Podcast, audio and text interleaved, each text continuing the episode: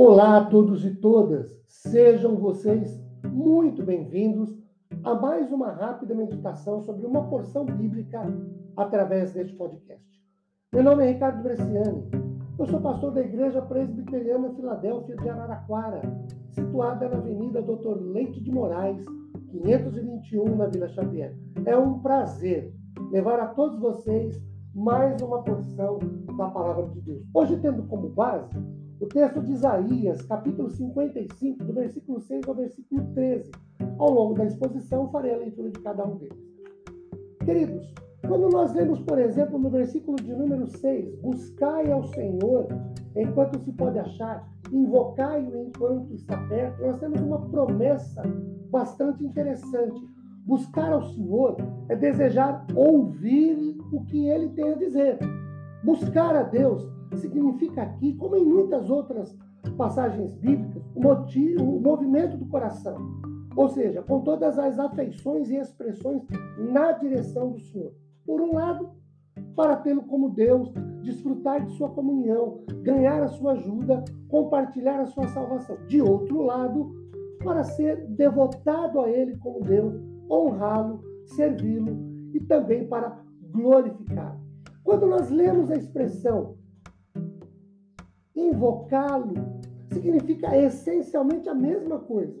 Ela é, por um lado, um pedido de ajuda, salvação, por outro, honrá-lo, abandonando o pecado, a incredulidade, confiando apenas no Senhor. As adições, enquanto se pode achar e enquanto está perto, enfatizam a oportunidade que Deus concede. Primeiro, a geração a qual o profeta Isaías se dirigia naquela época cativa na Babilônia. E para nós, nos dias de hoje, envolve a oportunidade. Enquanto temos razão, enquanto temos oportunidade e capacidade de raciocínio, enquanto dominamos as nossas faculdades, enquanto podemos pensar, buscar ao Senhor. Nos versículos 8 a 11, nós podemos perceber a graça de Deus que ultrapassa, que é, está além, transcende o entendimento humano. Porque o texto diz: os pensamentos do Senhor, verso 8, não são os nossos pensamentos, nem os caminhos do Senhor, os nossos caminhos. Os pensamentos de Deus, movidos por sua graça, excedem a imaginação humana. Ninguém pode penetrar a profundidade da sua sabedoria. Versículos, os versículos 10 e 11, o 10, porque assim como descem a chuva, a neve dos céus, para lá não tornam sem que primeiro reguem a terra e a fecundem e a façam brotar para dar semente ao semeador e pão ao que come. E o 11, assim será a palavra que sair da minha boca.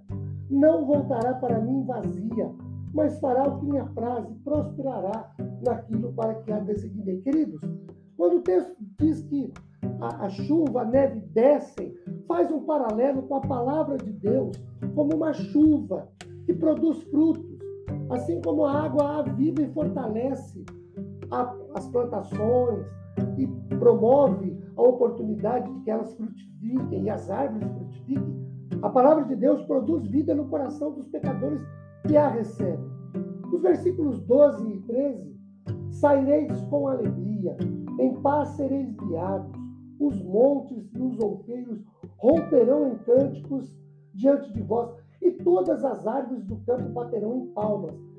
Em lugar do espinheiro crescerá o cipreste, em lugar da sarça crescerá a murta. E será isso glória para o Senhor e memorial eterno que jamais será extinto. Esses dois versículos também fazem uma alusão simbólica. Quando a palavra de Deus é ouvida e obedecida, os redimidos são libertos da sua escravidão e passam a desfrutar de paz e alegria. Toda a natureza, por onde passa a água, se renova. A graça de Deus manifesta ao pecador, renova sua vida também.